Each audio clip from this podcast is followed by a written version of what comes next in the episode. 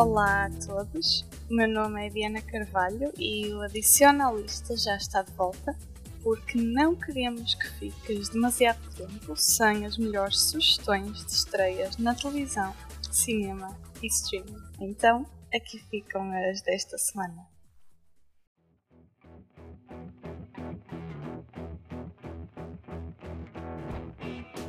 A abrir em grande, chega já esta quinta-feira, dia 13, aos cinemas portugueses, um novo filme de comédia dramática sobre uma filha que herda a editora quase em falência do pai e vai ter de fazer de tudo para a salvar. Chama-se Bestsellers e é realizado por Lina Rossler. No elenco estão nomes como Michael Caine, Aubrey Plaza, Ellen Wong e Scott Speedman. Vale a pena ver. We need relevant writers that can make us relevant again. Is there anyone dead we can revive? Maybe, but he's not dead. Who? Harris Shaw. He's dead. Bagger off. Let's try again. Logo no dia seguinte, podes contar com não uma, mas duas estreias.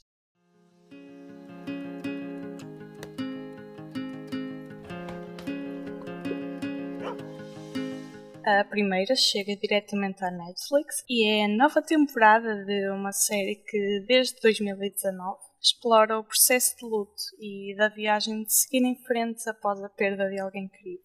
O que nos trazem estes últimos episódios de Afterlife, Márcia Reina?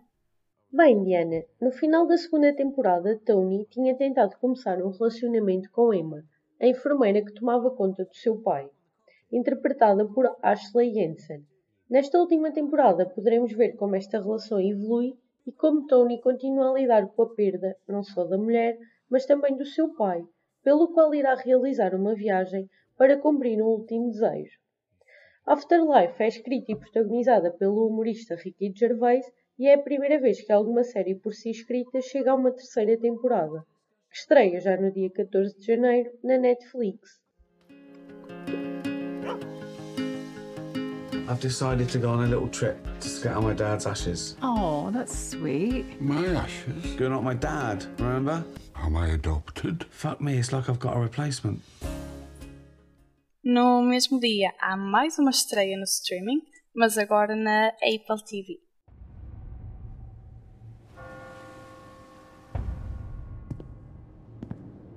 Desta vez, trata-se de um filme de autoria de Joel Cohen, baseado numa peça de William Shakespeare e com duas grandes estrelas como protagonistas. Nada mais, nada menos que Denzel Washington e Frances McDormand.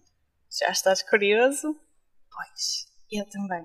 E para te aumentar ainda mais o interesse, o Cláudio Melo vai deixar-te uma crítica em espalhafatos.com.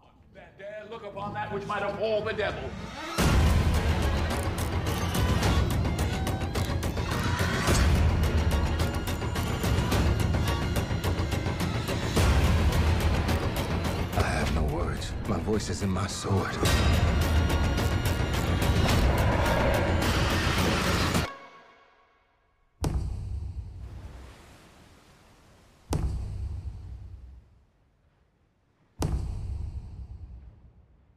Para fechar os destaques desta semana, chega já na próxima quarta-feira, dia 19, mais uma terceira temporada de uma produção da Netflix.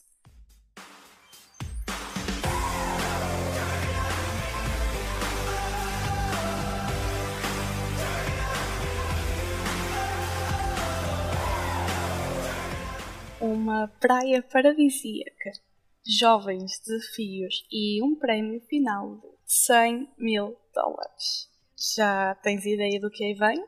Não? Então, contas-nos mais sobre isto, Andreia Santos. Claro que conto, Diana. The Hot Handle é uma das grandes apostas da Netflix no que diz respeito a reality shows. O programa foca-se em vários jovens solteiros incapazes de manter relações românticas duradouras.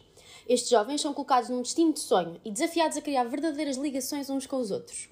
Caso consigam, está em jogo um prémio de 100 mil dólares para a pessoa que mostrar uma maior evolução. Como sempre, há um senão. Estão proibidos de ter qualquer tipo de contacto sexual uns com os outros, com a consequência de ser retirado dinheiro ao prémio por cada infração.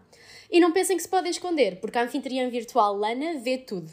A terceira temporada tem estreia marcada para dia 19 de janeiro e promete ser ainda mais desafiante do que as anteriores. Oh, I guess that means Too Hot to Handle is back. I know that's Lana. No kissing, no heavy petting, and no sex of any kind. This is Lana, the ultimate cock block.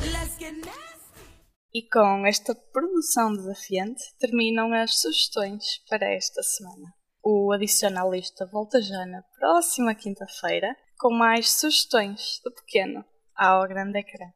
Até lá, para não perderes nada do que se passa na televisão, cinema e streaming, já sabes onde ir.